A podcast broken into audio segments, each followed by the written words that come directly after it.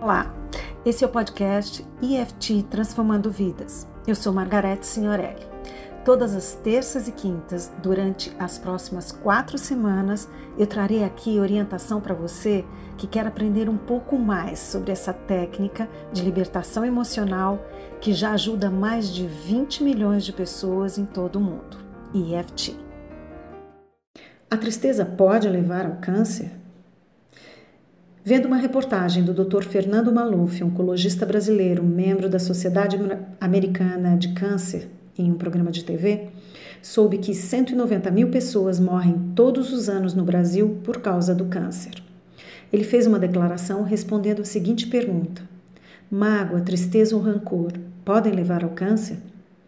Sua resposta: a tristeza pontual, aguda, como terminar um namoro ou perder um emprego, provavelmente não é a causa de um câncer. A tristeza crônica, longa ou uma depressão de longo período provoca alterações na imunidade, baixando suas defesas, propiciando vários tipos de tumores malignos. Quem está triste cronicamente está suscetível a ter vários males, potencialmente o câncer, e também outros problemas. Foi a primeira vez que eu tive a oportunidade de ouvir um médico alopata relacionar a doença às emoções com tanta assertividade.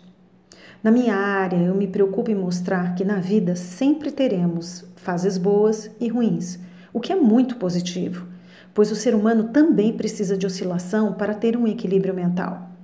Estudos mostram que as áreas em que a instabilidade muito pouca ou quase nula, o índice de depressão é muito maior, como por exemplo, por incrível que pareça, Fernando de Noronha.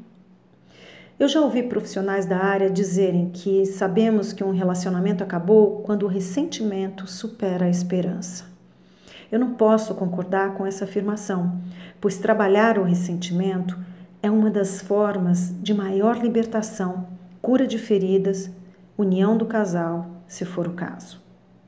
Em minha opinião, a desistência é o maior motivo. Quando desistimos de perdoar, de trabalhar as diferenças, de refazer acordo, de buscar uma ajuda profissional, desistimos do amor ou de nós mesmos.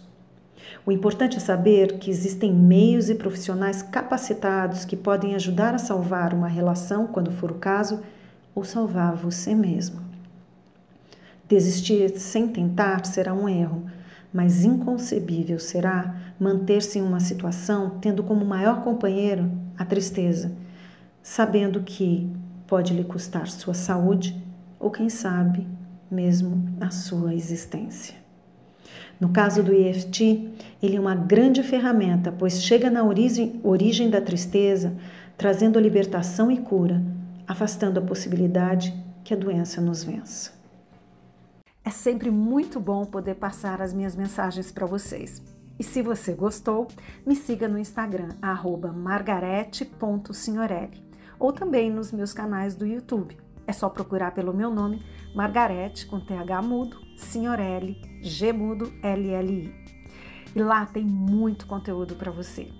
E para saber mais sobre os meus cursos e o portal do IFT e também o portal do SOS Relacionamentos, entre na descrição aqui do áudio ou no meu site conexãocoach.com.br. Conexão com X, coach C O A C H.